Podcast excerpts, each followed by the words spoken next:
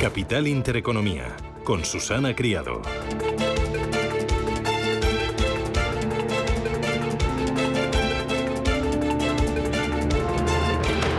Señoras, señores, ¿qué tal? Buenos días, muy buenos días y bienvenidos a Radio Intereconomía, Capital Intereconomía. Es lunes ya, 17 de enero y el día viene fresquito. En la península y Baleares el tiempo irá pasando a merced del anticiclón y lo más destacable serán las heladas que se van a repetir en las madrugadas de toda la semana. El sábado ya irán quedando menos, pero hasta entonces nos esperan temperaturas bajo cero todas estas noches en la mayor parte del interior de la península. Esta semana el tiempo va a ser más inestable en Canarias. Es donde vamos a encontrar posibles lluvias. Temperaturas en Barcelona 14 de máxima, en Bilbao 13, en La Coruña 15, 13 en Madrid y en Valencia para este día, para este lunes 16 graditos. ¿Cómo viene el día? Bueno, mirando al coronavirus y a la vacuna. Eh, eh, ¿Sabía usted que en cuanto a la tercera dosis de refuerzo, España se sitúa a la cola de los países de nuestro entorno? Sí, mientras la vecina Francia ha conseguido inyectar la dosis dosis de refuerzo al 45% de la población, en España este porcentaje tan solo llega al 13%. En Bélgica la cifra supera el 47%, en Holanda el 41%, en Alemania el 43% y en Irlanda el 49%. La mayoría de los estados inyectan los antídotos a todos los grupos de edad desde hace varias semanas.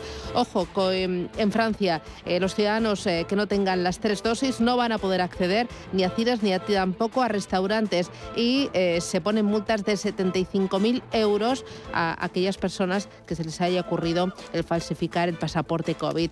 En lo que toca a la economía, al bolsillo, bueno, se va a reunir hoy el Gobierno con los representantes de los autónomos eh, sobre la mesa los nuevos baremos de cotización por ingresos reales que van a entrar en vigor a partir de 2023. El Gobierno quiere poner en práctica una nueva recomendación del Pacto de Toledo que habilita el desarrollo de este sistema de cuotas que debe implantarse de forma progresiva hasta 2031. Según la tabla de cotizaciones presentada, ese, en 2023 eh, los que ganen menos de 900 euros verán reducida su cuota, pero el resto, para el resto, los incrementos se habrán multiplicado hasta por cuatro. Agárrese, que esto es para echarse a temblar.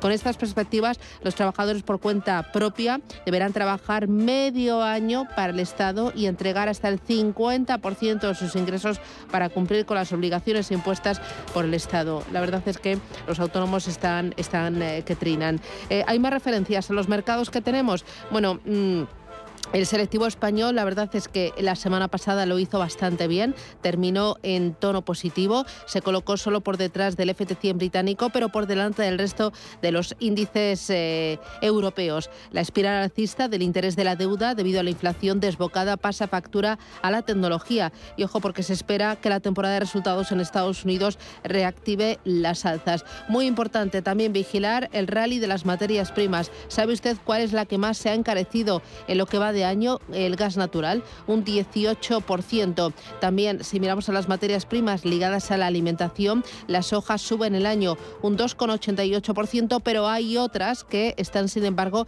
en terreno negativo, con caídas, con precios más baratos. El trigo, el arroz, el azúcar. Eh, si miramos, por ejemplo, eh, al petróleo, en el año suma un 8%, el cobre en el año un 3,46% y, y el estaño un 5,96%. Eh, encarecimiento de las materias primas que empuja en la inflación, un elemento del que vamos a hablar, me temo, durante buena parte del año. Y un, tema que, bueno, eh, para, para, darle una vuelta, ¿no? O, para tertulia, eh, en Alemania está subiendo, igual que aquí en España, el número de jubilados y desciende el número de trabajadores y también de nacimientos. Es una tendencia que está provocando un desajuste en la lucha de las pensiones. ¿Sabe usted lo que ha propuesto la Unión Demócrata Cristiana de Alemania, la CDU? Bueno, eh, ahora está en la posición y ha realizado una propuesta innovadora Los robots deberían pagar para mantener el nivel de las jubilaciones en el país. Gracias a las máquinas se puede mantener el nivel de producción, pero al sustituir estas a un número no despreciable de trabajadores, se produce a su vez un agujero en los ingresos para el retiro de los empleados. Bueno, eh, habrá que comentarlo. Esto y más, esto es Radio Intereconomía. Vamos, antes de nada, con dos temas que ya son noticia. Esto es Capital Intereconomía. El primer foco de atención lo ponemos hoy en China, donde la economía crece un 8,1% en 2021, superando previsiones y a pesar de las nuevas variantes del COVID-19, a pesar también de la crisis energética y la tensión del mercado inmobiliario. Paloma Arnaldos, buenos días. Buenos días. Los datos superan tanto las expectativas oficiales de más del 6% como las previsiones de los expertos. Y aunque la Oficina Nacional de Estadística presume de una recuperación económica sostenida, también avisa de que la economía del gigante asiático se enfrenta a un entorno exterior más complejo y grave y a la amenaza de presiones como la contracción de la demanda y los problemas de suministro. En el cuarto trimestre el PIB chino crecía un 4% interanual, también más de lo esperado y que se traduce en un avance del 1,6 si lo comparamos con el cuarto trimestre del ejercicio anterior. Un buen dato que compensa la caída de las ventas minoristas que también hemos conocido hoy, que no cumplieron con las expectativas y crecieron un 1,7% en diciembre respecto al año anterior. También en China se publicaba dato de producción industrial del último mes de 2021, un aumento del 4,3% respecto al anterior ejercicio y también por encima de lo esperado. Estas son las referencias que llegan de China, pero también hay que mirar al Banco de Japón que comienza hoy su reunión de dos días de política monetaria.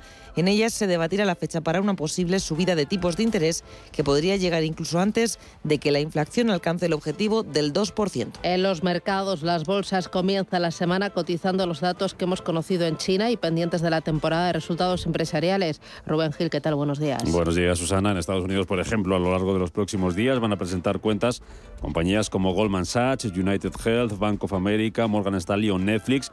En Europa lo harán Renault, ASML Holding o Burberry, entre otras, y Bank va a dar este próximo jueves el pistoletazo de salida a la temporada de resultados aquí en España. De momento, la semana comienza en Asia con mayoría de ganancias. Eh, la bolsa de Shanghái reaccionando ese dato de PIB con subidas del 0,64%. Tenemos también ganancias para el Nikkei de Tokio, son del 0,7% y recortes en Hong Kong, que se está dejando esta mañana más de un 1%. En Estados Unidos los futuros vienen hoy con ligeros recortes, bajando el futuro del Dow Jones un 0,13%, bajando el futuro del SP500 un 0,21%, después de que Wall Street sumara una nueva semana de pérdidas por la inflación y por los planes de la Reserva Federal Wall Street, que por cierto hoy va a estar cerrado por festival se celebra allí el día de Martin Luther King. Y en Europa los futuros también en rojo, el futuro del DAX bajando ahora mismo un 0,29% y el futuro del Eurostock 50 recortando un 0,19%. Y el IBEX 35 va a partir por encima de los 8.800 puntos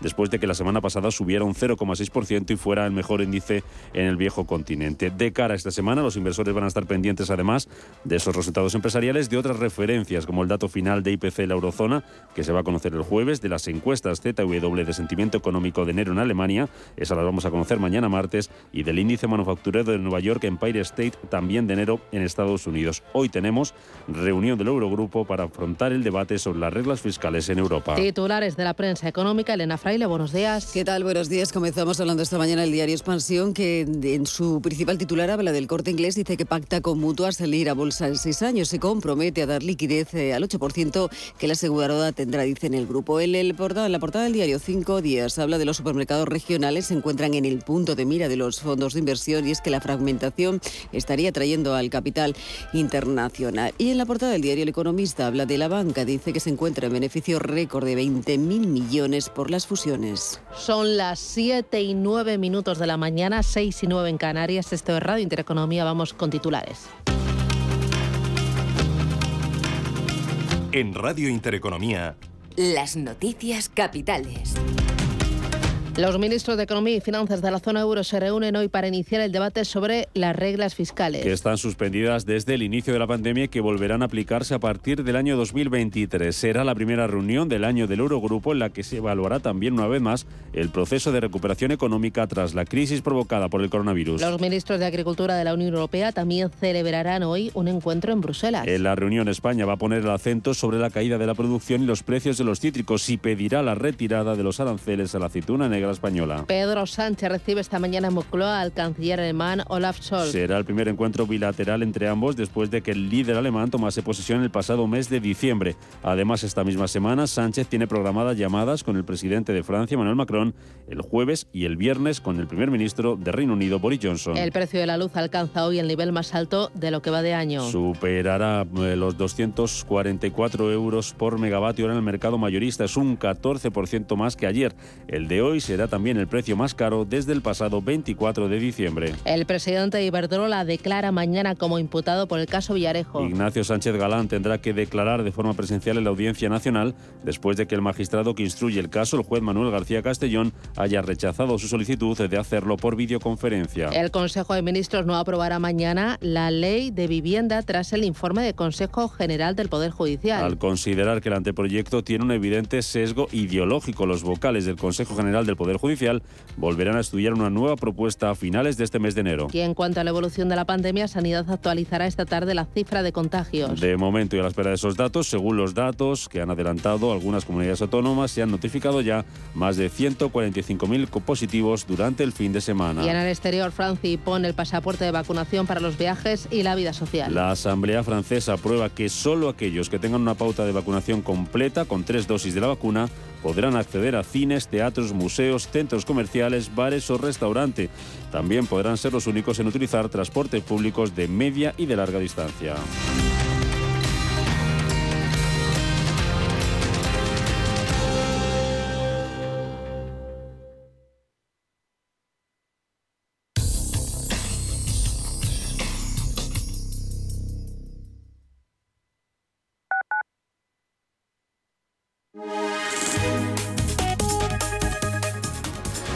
Muy buenos días. Por el lunes esperan cielos nubosos en Canarias con precipitaciones abundantes, más intensas y acompañadas de tormentas ocasionales en las islas occidentales. Intervalos nubosos en el estrecho, Melilla, litoral sur y sureste mediterráneo, mientras que en el resto de la península tendremos cielos despejados.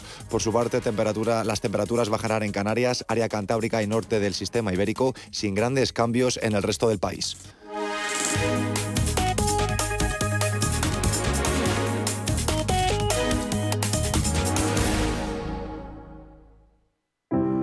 Cuando era un niño, mi abuela me partía los filetes en trocitos muy pequeños y a veces hasta se me hacía bola. Pero ahora que le cuesta un poquito tragar, yo hago lo mismo por ella y nos reímos mucho recordándolo. Además, sé que no estoy sola. Si necesitas ayuda para el cuidado de una persona mayor en Madrid, confía en la Fundación Atilano Sánchez Sánchez. Clínica Oliver y Alcázar. Especialistas en implantes para pacientes con muy poco hueso. Cirugía mínimamente invasiva con prótesis definitiva en un mes como máximo. Diagnóstico gratuito y financiación. Consulte su caso en el 91 564 6686 o a través de la página web oliverialcázar.com. Más de 30 años de experiencia. Ford Kuga híbrido enchufable.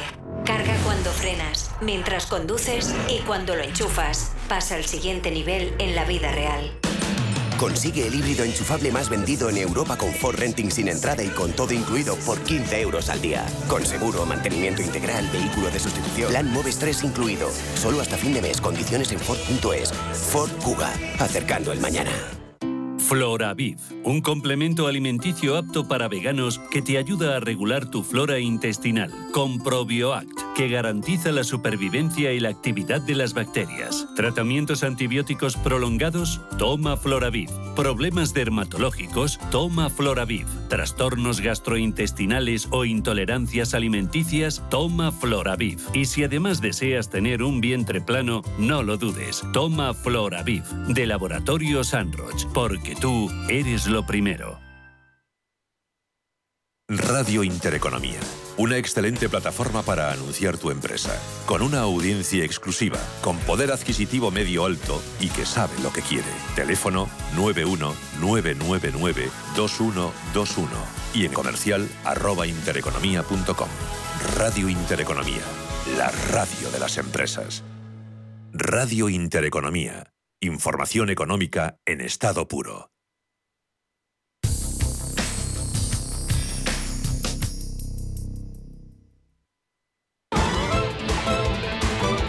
Hola Luz, la tecnológica de energía verde, patrocina este espacio. Son las 7 y 14, esto es Radio Intereconomía y es momento de echar un vistazo a los principales mercados del mundo. Vamos a empezar por Asia, porque ahí, eh, como contábamos, eh, Paloma, tenemos un dato muy importante, es el PIB de China, un 8,1%, ha crecido durante 2021, eh, por encima de lo previsto por el mercado y a pesar de numerosas incertidumbres como el tema del COVID, como el tema de Evergrande y otros más asuntos. cuéntame cómo están reaccionando ahora mismo los índices en Asia, ¿cómo los tenemos? Pues hasta ahora tenemos signo mixto. Estamos viendo la bolsa de Shanghái subir un 0,60%. También en verde la bolsa de Tokio, el Nikkei, que rebota un 0,73%. Las caídas son para el Hansen, que va recortando un 1%, y también para la bolsa de Corea del Sur, para el Kospi, que recorta un 1,30. Muy bien, los futuros en Estados Unidos, Mario García, ¿cómo vienen? Buenos pues, días. Muy buenos días, Susana. Pese a no tener sesión hoy en Estados Unidos, los futuros anticipan pleno de caídas en Wall Street. En estos momentos, el Dow Jones está dejando un 0,09%, el SP500 abajo un 0,16% y el Nasdaq tecnológico en rojo un 0,36%. Muy bien. En Asia, cuéntame, ¿qué se está cotizando además de ese dato de PIB? Pues hoy en Asia en los mercados miran a los datos macro que nos llegan desde China. El principal, como decíamos, el dato del PIB del gigante asiático, crecimiento del 8,1%, superando previsiones, a pesar del el COVID, de esas nuevas variantes que nos están llegando, de esa crisis energética y de la tensión en el mercado inmobiliario. En el cuarto trimestre la economía china repuntaba un 4%, también más de lo esperado por el consenso de los analistas, un 1,6% perdón, por encima del cuarto trimestre anterior. Eso en cuanto al crecimiento económico, pero también llegaba un buen dato de crecimiento que compensaba las caídas de las ventas minoristas. No cumplieron con las expectativas y registraron un crecimiento del 1,7% en el mes de diciembre respecto al ejercicio anterior. Y también desde China se publicaba el dato de producción industrial del último mes de 2021, un aumento del 4,3% respecto al año anterior y también por encima de lo esperado. Si miramos a las plazas, tenemos que fijarnos en el COSPI de Corea del Sur, que registra una caída por encima del punto porcentual, después de que Corea del Norte disparara dos presuntos misiles balísticos al mar en la madrugada del lunes, su cuarto lanzamiento de armas en este mes. Esto es lo que dice el ejército de Corea del Sur, que dicen que el objetivo aparente de este ataque es demostrar el poderío de la potencia en medio de las tensiones con Estados Unidos y también en medio de esos cierres por la pandemia. En cuanto a las empresas, mirando a las empresas, entre los pocos valores que tenemos en positivo dentro de la bolsa de Hong Kong, destacan las subidas para la casa de juegos Sun China, cuyos títulos llegaban a subir hasta un 22%, ahora rebotan en torno al 14% después de que el gobierno de Macao haya anunciado que el número de nuevos operadores de casinos autorizados en el centro de juegos de azar más grande del mundo se vaya a limitar a seis en un periodo operativo de hasta 10 años. También en el Hansen estamos viendo rebotar a otro operador de casinos, es el caso de Galaxy Entertainment, que gana en torno al 7%. En Japón, los inversores van a seguir de cerca la reunión de política monetaria del Banco de Japón. Va a durar dos días. Comienza hoy en la que se espera que se revise al alza la perspectiva de crecimiento y también de inflación, mientras que fuentes cercanas a la entidad dicen que se está debatiendo la fecha para una subida de tipos de interés, si bien es poco probable que esa subida de tipos se vaya a producir a lo largo de este año. Muy bien, en el mercado americano, cuéntame cómo fue la semana pasada y sobre todo la sesión del viernes, Mario. Pues Susana, la jornada del viernes cerró en signo mixto con el mayor lastre del sector financiero, ya que los inversores se sintieron decepcionados por los resultados de los grandes bancos estadounidenses. Con todo esto, el Dow Jones se dejó un 0,16%, el SP500 avanzó ligeramente 8 centésimas y el Nasdaq cerró subiendo 0,59 puntos porcentuales. Todo ello en un escenario de alta inflación que ha propiciado un cambio importante en la política monetaria de la Fed, tal y como constató el pasado jueves la nueva vicepresidenta del organismo, Lael Brainard, para quien reducir la inflación se ha convertido en la principal tarea del Banco Central en 2022. Así el mercado descuenta ya el 83% en una primera subida de los tipos de interés en Estados Unidos durante el mes de marzo, que será seguida al menos por dos o tres más a lo largo del ejercicio. En la agenda económica del viernes se publicaron las ventas minoristas de diciembre en Estados Unidos que han incumplido claramente las previsiones. También se han publicado la producción industrial de noviembre que ha bajado un 0,1% 0,9% de manera inesperada. Y también conocimos la confianza del consumidor de la Universidad de Michigan, que se ha situado en el 68,8%. Y en cuanto a los resultados empresariales que comentábamos anteriormente, destacamos por un lado los de JP Morgan, que ha registrado una caída del 14% en las ganancias del cuarto trimestre, aunque ha ganado 10.400 millones de dólares y ha superado las estimaciones. Sus acciones han caído con fuerza, con más del 6%, después de que su director financiero haya advertido sobre vientos en contra para sus resultados. Por otro lado, por otro lado Citigroup también ha sufrido la presión bajista después de publicar una caída de su beneficio hasta 3.170 millones de dólares en el cuarto trimestre. Este viernes cerraba la sesión dejándose un 1,2% y en positivo ha cotizado Wells Fargo que subía cerca de un 4% tras ganar 5.800 millones de dólares en el cuarto trimestre, cifra equivalente a un beneficio por acción de 1,38 dólares. Y en cuanto a la agenda semanal, hoy como ya sabemos no tendremos sesión por la celebración del día de Martin Luther King. Mañana martes conoceremos el índice mensual de la OPEP, el miércoles los permisos de construcción del mes de diciembre, el jueves como cada semana tendremos las nuevas peticiones de subsidio por desempleo, además de las ventas de viviendas de segunda mano del mes de diciembre y por último el viernes el número de plataformas petrolíferas de Baker Hughes. Y además durante esta semana seguiremos conociendo resultados empresariales, los más destacados los de Bank of America, Goldman Sachs, United Health, Morgan Stanley, Prologis o Netflix, entre muchos otros. No nos vamos a aburrir. Muy bien. Eh, futuro sobre el eh, mercado europeo, Eurostock 50, DAX, Ángeles Lozano, buenos días. Hola, ¿qué tal? Muy buenos días. Pues el futuro del DAX viene con una caída del 0,26, el del Eurostock 50 cae un 0,15 y está plano el futuro del FT100 de Londres. Muy bien. Esta semana vamos a tener eh, resultados empresariales. aquí en España da el pistoletazo de salida Bank Inter, es el jueves, pero hay más, ¿no? Hay más, más referencias. Cuéntame qué, qué va a ser lo importante, sobre todo hoy. Pues mira, hoy tenemos reunión del Eurogrupo IPC en Italia y en Alemania se publican los precios al por mayor de diciembre. Esta semana pendientes del dato final de IPC de diciembre de la eurozona y las encuestas de sentimiento empresarial ZEW del mes de enero. Conoceremos en Europa también algunas cuentas como las de la compañía de semiconductores holandesa ASML Holding y mm, el Tesoro Público realiza esta semana dos nuevas subastas de deuda. Mañana martes, letras a tres y nueve meses y mm, el próximo jueves, bonos a cinco años, obligaciones a ocho y a 18 años. Y tenemos también algunas eh, compañías que hoy van a ser eh, protagonistas. Por ejemplo, miraremos a Acciona, SACIR y OHLA que pujan por un nuevo hospital en Chile por valor de 265 millones de euros. Iberdrola también va a ser noticia esta semana porque su presidente Ignacio Sánchez Galán acude mañana personalmente a declarar como imputado por los encargos de la eléctrica la empresa CENIT vinculada al excomisario José Villarejo. El juez rechazó su solicitud de hacerlo por videoconferencia.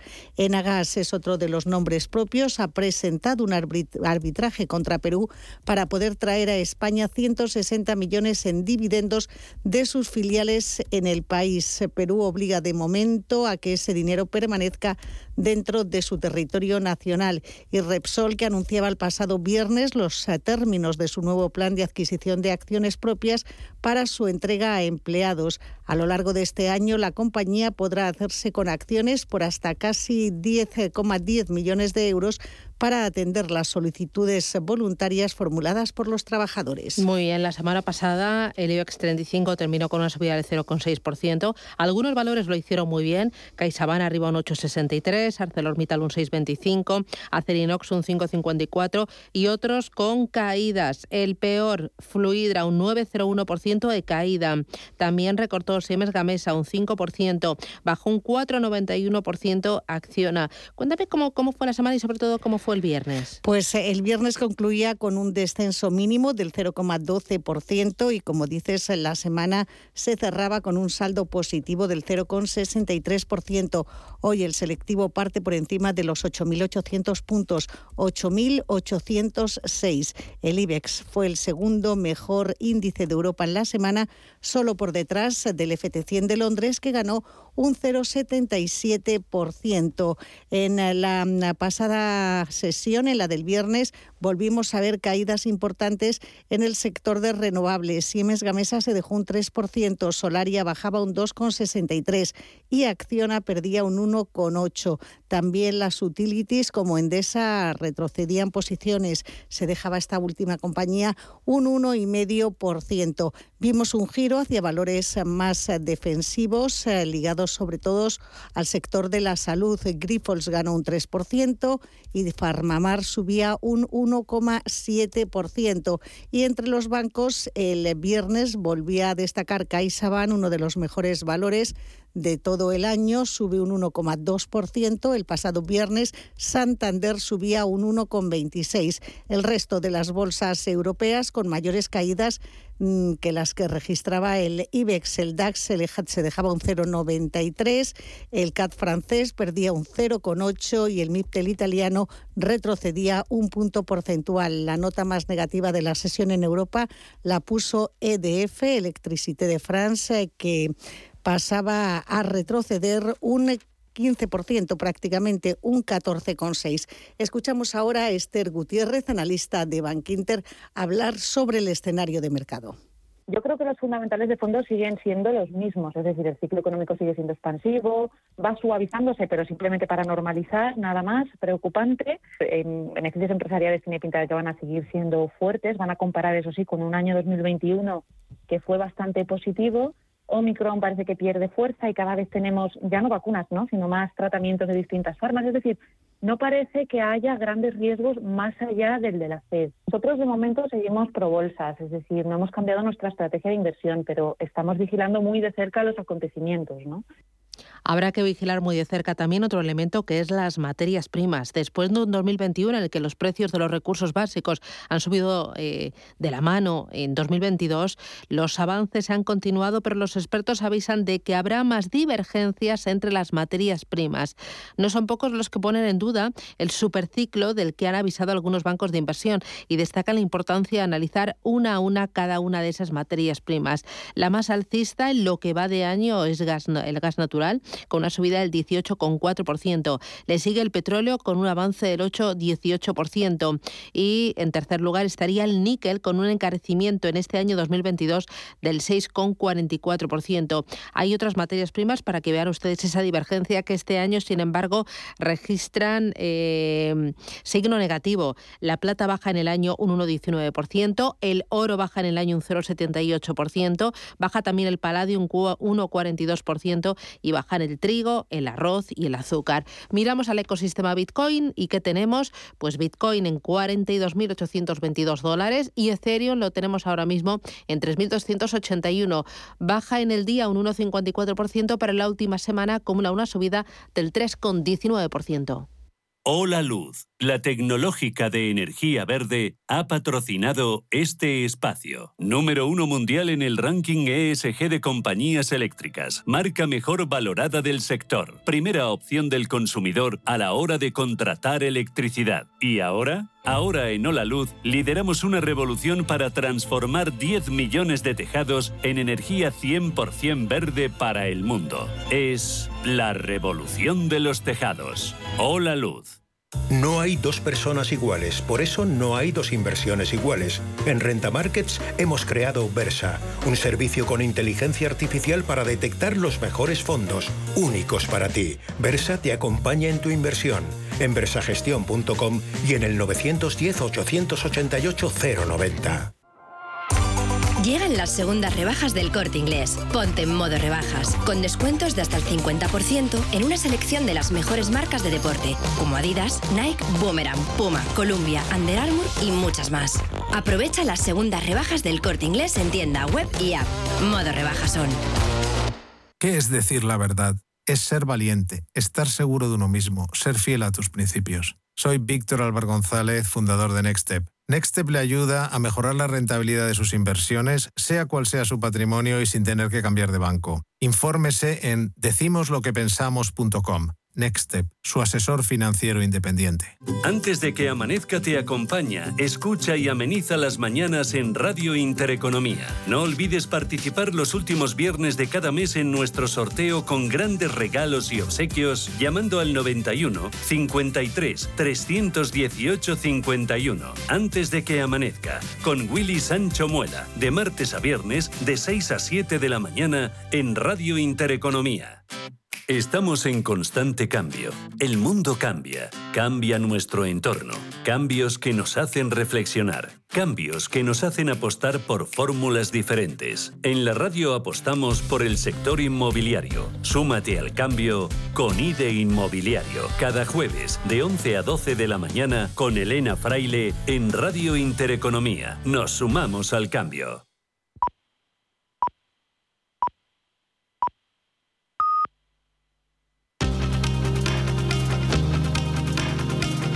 La información al minuto, la actualidad al momento. Capital Intereconomía.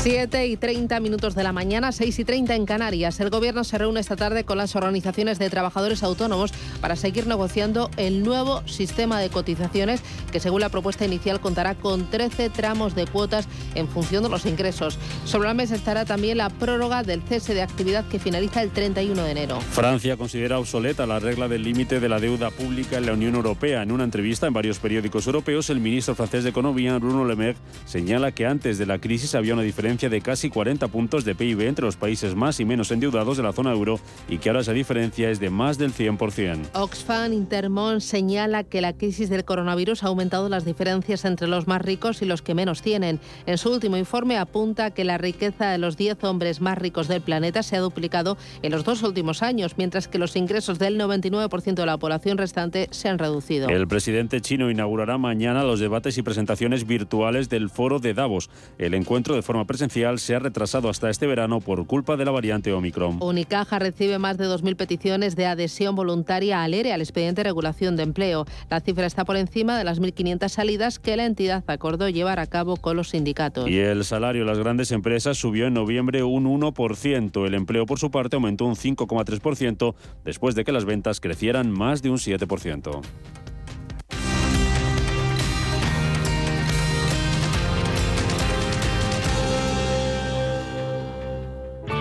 Bontobel Asset Management. Calidad suiza con el objetivo de obtener rendimientos superiores a largo plazo. En Bontobel Asset Management siempre estamos a la vanguardia de las inversiones activas en bonos y acciones. Para más información, entre en nuestra página web bontobel.com barra am. Bontobel Asset Management, su especialista global en fondos de inversión. Llegan las segundas rebajas del corte inglés. Ponte en modo rebajas, con descuentos adicionales del 20% en más de 400 marcas de moda mujer, hombre, infantil, accesorios, lencería y zapatería. Si estás modo descubre, modo estrena o en modo capricho, aprovecha las segundas rebajas del corte inglés en tienda, web y app. Modo rebajas son. Si mantienes la cabeza en su sitio, cuando a tu alrededor todos la pierden, si crees en ti mismo cuando otros dudan, el mundo del trading es tuyo. Trading 24 horas, un sinfín de oportunidades. Cuando ves la oportunidad, IG. Todas las operaciones conllevan riesgo. 76% de las cuentas de inversores minoristas pierden dinero en la negociación de CFD con este proveedor. Debe considerar si comprende el funcionamiento de los CFD y si puede permitirse asumir un riesgo elevado de perder su dinero. ¿Está buscando a alguien que valore sus finanzas? ¿O tal vez un financiero que tenga valores? Si lo que quiere es entender la economía, no se pierda Finanzas y Valores, los lunes de 2 a 3 de la tarde en Radio Intereconomía.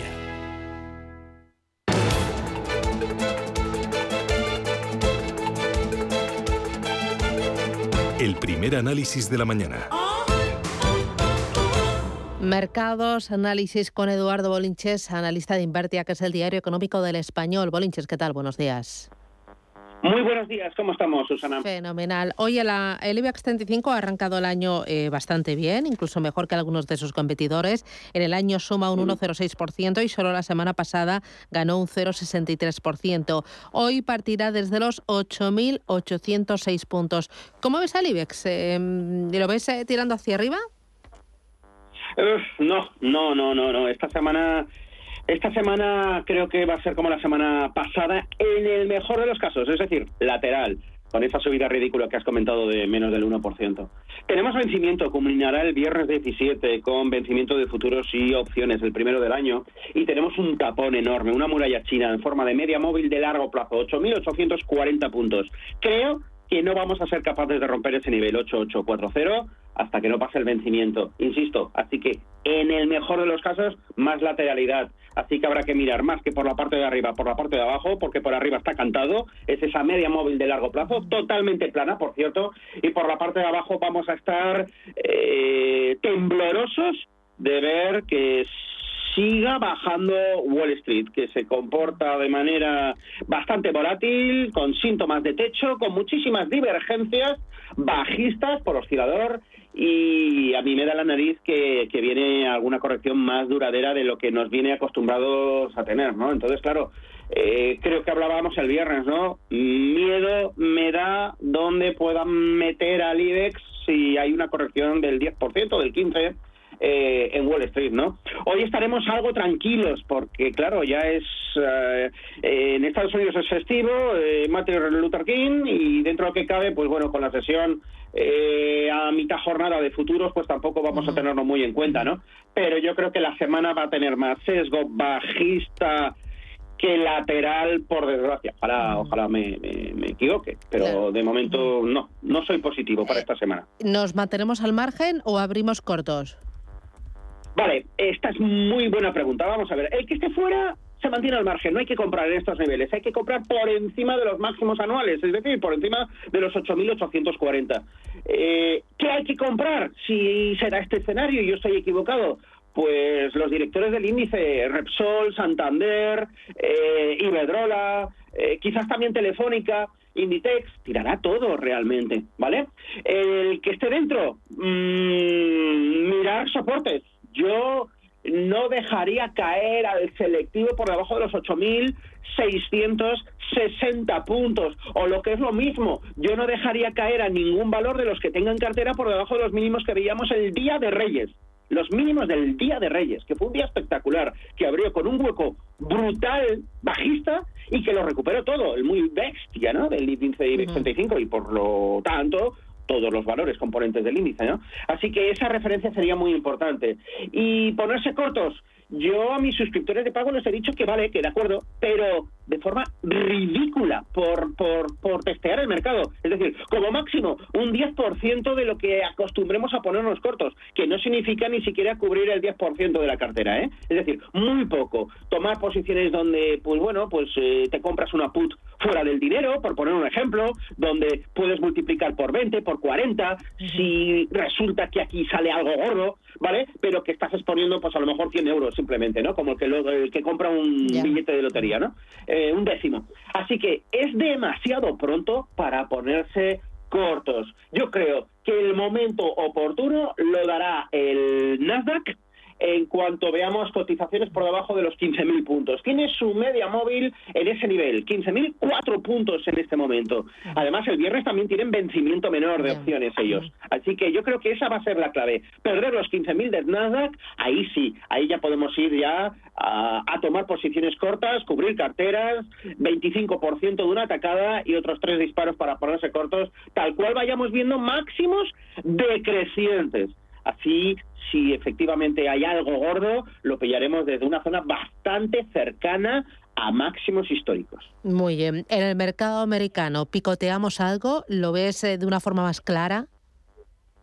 Bueno, mm, no, no porque mm, si comienza un mercado bajista de largo plazo, eh, comienza allí comienza allí. Así que es cierto, yo tengo mis cañitas de pescar en valores de, de pequeña y mediana capitalización, pero es que el Russell 2000 también está muy plano y arreciando arreciando con, con perderlo, ¿no? Entonces, bueno, de momento son stops bastante ceñidos en algunos casos, del 3%, en otros casos debido a la volatilidad y porque son valores que eh, han salido a mercado hace poco, relativamente poco, pues eh, inclusive me voy al 9% de stop loss, pero ya te digo, estoy encima del mercado, incluso no dejo caerlo tanto, si el mercado se gira le, le, le meto le meto el valor y me voy, ¿no? Es decir, busco el pequeño rebote que es lo que yo te comenté el viernes, si no me falla la memoria. Este ejercicio 2022 va a ser el año del pillarrebote, ¿no? El ejercicio del trader va a ser eh, pillarrebotes. Entonces, eh, para no estar encima, para hacer lo mismo que este 2021 pasado o anteriores, de compro y me mantengo y si me quedo enganchado, oye, pues no me estoy jugando las pérdidas, me estoy jugando el plazo de tiempo. La siguiente ola sé que me va a llevar al positivo de nuevo. Yo creo que este año 2022 eso va a ser mucho más difícil que ocurra y por lo tanto para estar eh, con la misma tranquilidad que el año pasado, no, no hay que estar en el mercado eh, americano y simplemente hay que estar trabajándoselo duro eh, como los peores momentos del 2007, principios del 2028, perdón, del 2008, donde pensábamos que las primeras caídas iniciales, que fueron 17 meses, no sé si lo recordarás, Susana, 17 meses bajando, eh, eh, bueno, pues las primeras caídas todo el mundo pensaba que esto era era una oportunidad más, ¿no? Para porque iba a pasar lo de siempre, ¿no? Que rebotábamos y luego marcábamos nuevos máximos. Bueno, luego me tiró todo el 2008 diciendo que ante todas y cada una de las correcciones que no, que no, que no, que no, que no era el momento de comprar, ¿no? Entonces, bueno, creo que estamos asistiendo y podría ser haber comenzado el mismo patrón. Muy bien. Eh, me vienes recomendando desde hace tiempo eh, tomar posiciones en oro físico. En lo que va de año, el oro acumula una caída cercana al 1%. ¿Aprovechamos la caída para comprar más barato o es mejor mantenerse al margen porque este no va a ser el año del oro? El oro puede tener su año hoy, el 2022, no digo hoy en la sesión, obviamente. Hay clara pauta de mínimos crecientes y esto es muy positivo. Tenemos una especie de resistencia doble en torno a los 1.832 dólares aproximadamente este nivel eh, debería provocar un movimiento brusco hacia la zona de los 1872 y posteriormente tercera y última resistencia en 1907, que son los máximos históricos de septiembre del 2011, testeados eh, al finales de mayo del año pasado. Esos son los tres niveles clave. Va a hacerse con ellos, es cuestión de tiempo. La inflación está aquí, aparentemente no es temporal y el oro ya sabemos qué y cómo funciona y para lo que sirve.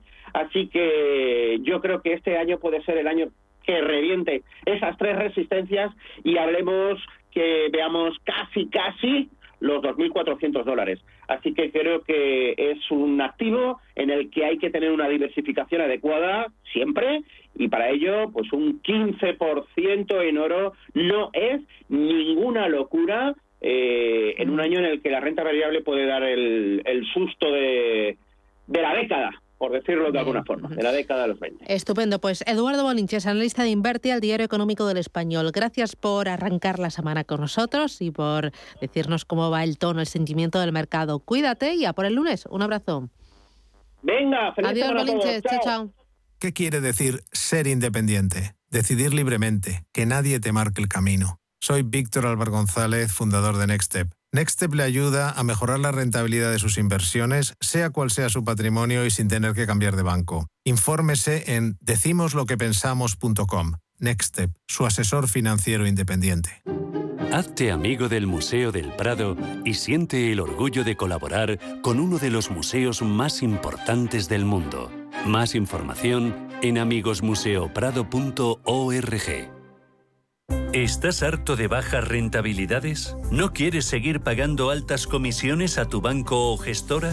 Finicens es la solución perfecta para gestionar tu patrimonio. Traspasa tus fondos de inversión a Finicens y podrás obtener una mayor rentabilidad. Infórmate en el 910-483-004 y en finicens.com.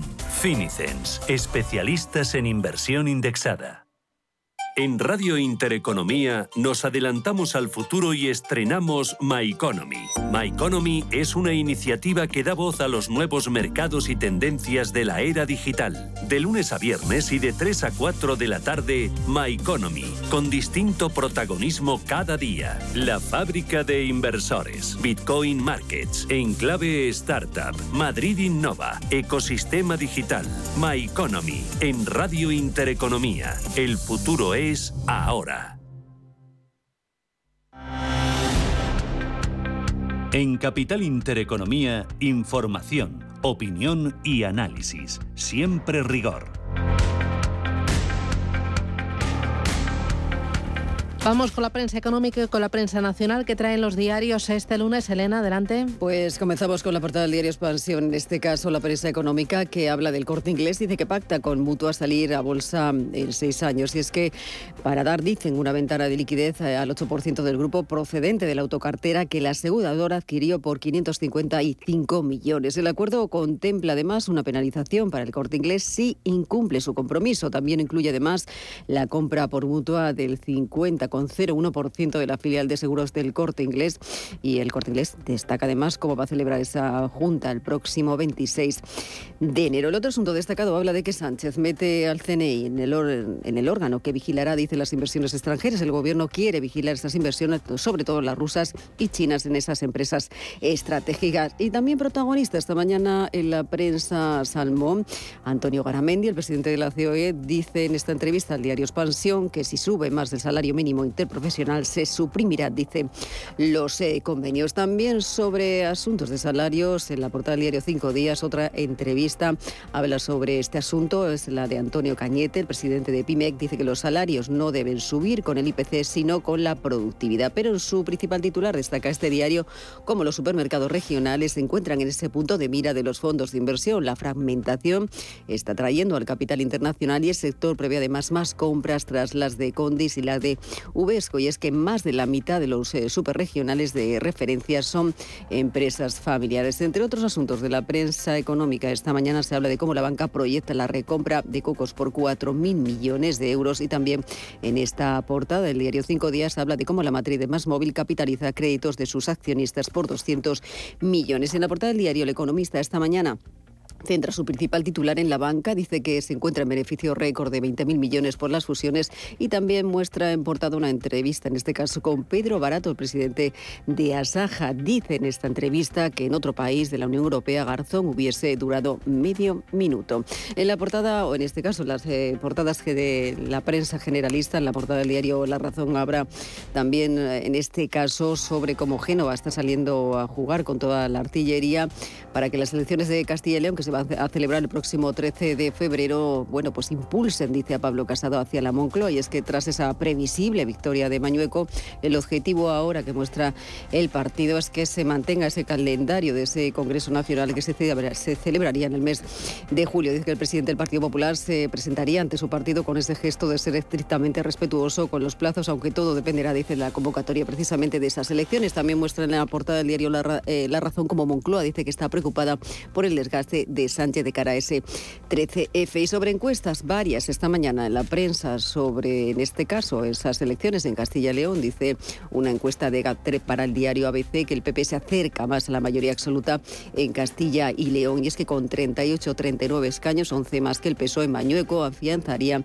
la opción de gobernar, dice, en solitario. La prensa del diario El Mundo, en este caso, entrevista sobre las elecciones en Andalucía. Destaca en su titular que Moreno estaría rozando la mayoría absoluta, pero necesitaría la abstención de Vox. El líder popular podría adoptar, dice, que el modelo de Ayuso, con apoyos puntuales del partido de Abascal. Juan Espadas dice que no conseguiría rescatar al PSOE y repetiría los escaños con Susana Díaz de 2000, del año 2018, mientras que Ciudadanos salvaría cuatro de sus 21 diputados, avalado por la buena gestión, dice, de Juan Marín. En el periódico de Cataluña, entre otros asuntos, a nivel más económico, habla de cómo la clase media se debilita por la falta de relevo de los millennials. España dice que tiene hoy menos población con ingresos medios que hace tres décadas y también se habla esta mañana en la portada del diario El País de cómo la medida clave para limitar el alquiler estará en manos de las autonomías. Aunque eso sí, la fotografía más repetida esta mañana en la prensa en la de Novak Djokovic, porque el eh, tenista, bueno, pues ha sido expulsado de Australia y muestra ese momento eh, paseando, en este caso dirigiéndose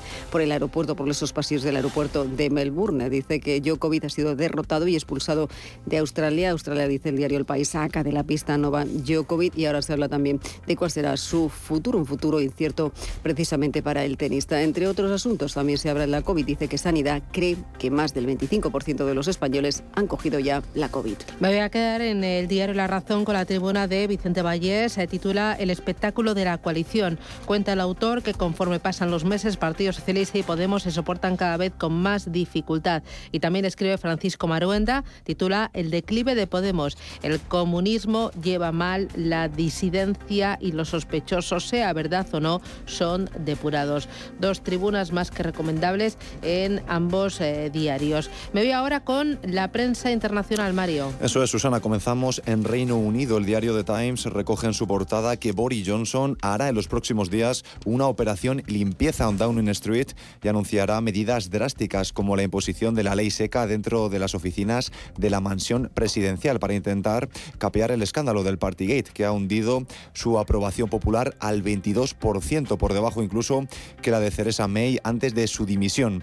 Y un titular más del propio diario, el mismo Boris Johnson llama al ejército para frenar el flujo de inmigrantes como parte de un intento por salvar su cargo del primer ministro.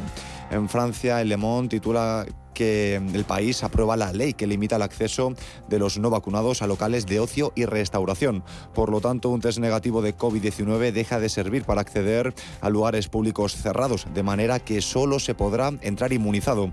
La Asamblea Nacional da su visto bueno final a una ley que podría empezar a aplicarse a finales de la semana que viene. Y un titular más del Le Monde. ¿Cómo perciben los franceses a Marine Le Pen a tres meses de las elecciones presidenciales? La edición de 2022 del barómetro sobre el rally nacional elaborado por Cantar Public revela que la candidata ha suavizado su imagen en un efecto de contraste muy claro con Eric Zemmour.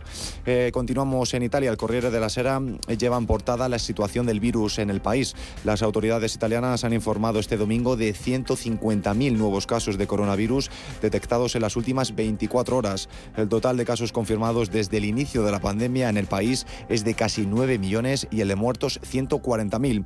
Y vamos a acabar con la prensa de Estados Unidos. El The Wall Street Journal recoge en su portada que el PIB de China creció un 8,1% en 2021, aunque el impulso se desaceleró en el cuarto trimestre. Y este diario también señala las perspectivas de crecimiento económico en el primer trimestre de 2022 se están oscureciendo en medio de la última ola de COVID-19, ya que los consumidores se enfrentan a una alta inflación y las empresas hacen malabarismos con las interrupciones laborales y productivas. Y el The New York Times lleva en portada los problemas de la cadena de suministro, que esta cadena de suministro podría empeorar a medida que China impone nuevos bloqueos de COVID. Los fabricantes estadounidenses están preocupados de que la política de tolerancia cero contra el coronavirus de China pueda dañar el transporte mundial de bienes este año. Y también señala que los casos diarios de coronavirus están cayendo en Nueva York, pero los hospitales siguen bajo presión. En Radio Intereconomía, La Puntilla. Con Eduardo de Rivas, que es subdirector del debate.com. Eduardo, ¿qué tal? Buenos días, bienvenido. Hola, muy buenos y fríos días. Sí, bueno, es lo que toca, ¿no? si no hace frío ahora, vamos. Eh, tiene que llover. Me, he tirado el, me he tirado el fin de semana en Almería y claro, volver a ah, Madrid ha sido Claro, un shock, un shock. Hace frío. Bueno, bueno, lo que necesitamos es que llueva un poquito, pero por las noches, por favor, que yo llevo muy mal lo del paraguas. eh, ¿Qué lleváis en el debate.com? Cuéntame, eh, abro y en portada lo más interesante para este lunes, ¿qué es? Pues mira, abrimos con una recopilación de encuestas. ¿Cómo quedarían ahora mismo las elecciones en Castilla y León si, si hoy fueran las las elecciones y el resultado es un triunfo abrumador del Partido Popular que conseguiría entre 33 y 40 escaños, pero eso sí, Mañueco necesitaría el apoyo de una segunda fuerza para continuar en la presidencia. Queda menos de un mes, pero, pero bueno, podrían incluso a, conseguir la, la mayoría absoluta. Y llevamos también una entrevista con Antonio González Terol, el vicesecretario territorial del Partido Popular, que habla con esperanza de una posible llegada de Pablo Casado a Moncloa cuando se celebren las generales. Sale al paso de la polémica de Garzón y la carne, habla de las encuestas y de las elecciones en Castilla y León y del reparto de los fondos europeos, que según asegura se están realizando de manera discrecional y oscurantista. Mm, eh, hay dos eh, noticias también interesantes que me gustan. Uno, los médicos de familia ni quieren oír hablar de prorrogar la jubilación tras dos años de pandemia. Y también Madrid golpea a Cataluña en la recuperación del turismo extranjero. En la parte de economía, eh, que sabes qué es lo que nos tira a nosotros, em, ¿qué tienes? Pues mira, como, como, tú misma hablabas, Madrid le gana la partida a Cataluña en la captación del turismo extranjero el gasto diario de los viajeros internacionales que van a la capital es de 247 euros al día, mientras que en Cataluña se gastan 142. Hay prácticamente 100 euros de diferencia de, de un sitio a otro. La oferta cultural, la disponibilidad de hoteles y la imagen, sobre todo, que ha dado durante la pandemia de una ciudad abierta a Madrid, pues son factores clave a la hora de, atraer turistas.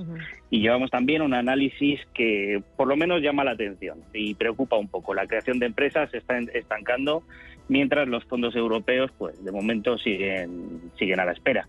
Desde el segundo semestre de 2021 se están constituyendo menos compañías, pero siguen desapareciendo más que en 2020, en la peor época de la pandemia.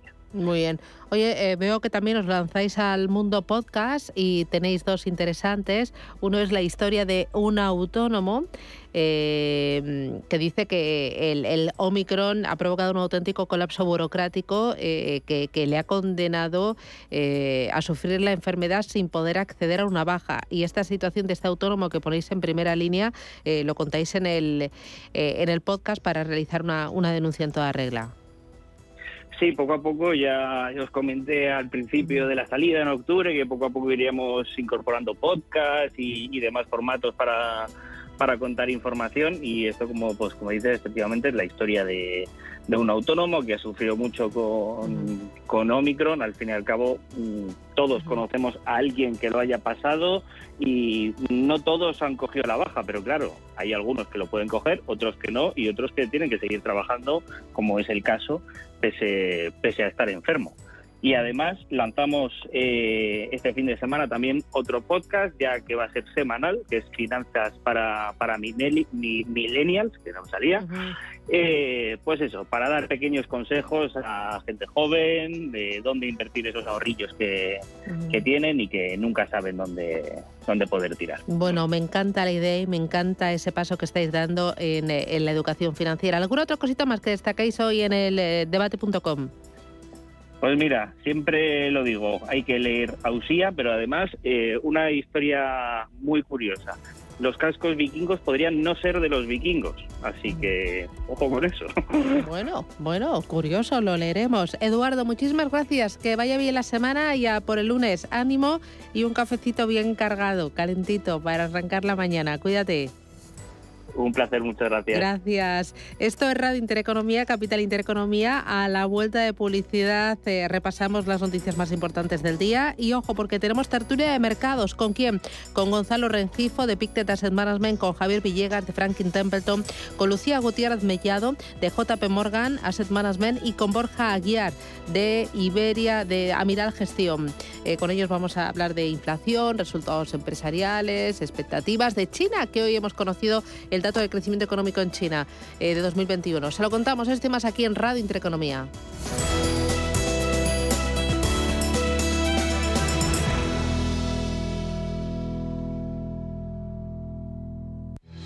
Radio Intereconomía. Información económica con rigor, veracidad y profesionalidad. Nuestros oyentes son lo que escuchan. Estrictos precisos, honestos, competentes y capacitados. Di que nos escuchas. Intereconomía, la radio que se identifica con sus oyentes.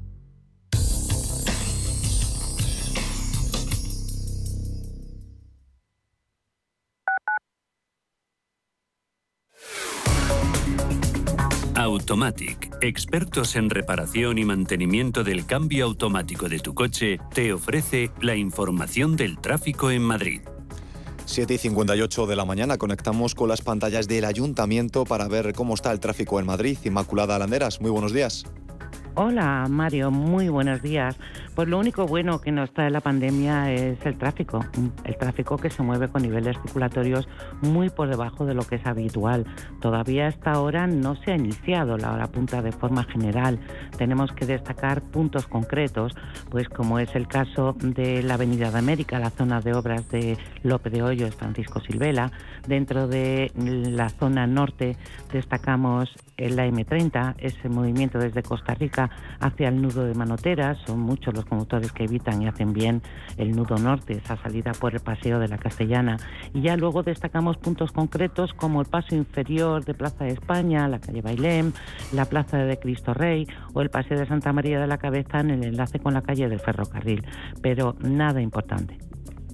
Automatic, expertos en reparación y mantenimiento del cambio automático de tu coche, te ha ofrecido la información del tráfico en Madrid.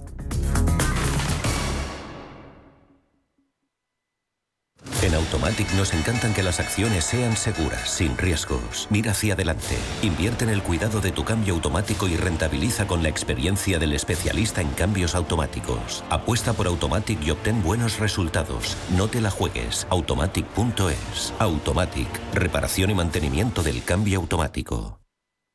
¿Está buscando a alguien que valore sus finanzas? ¿O tal vez un financiero que tenga valores?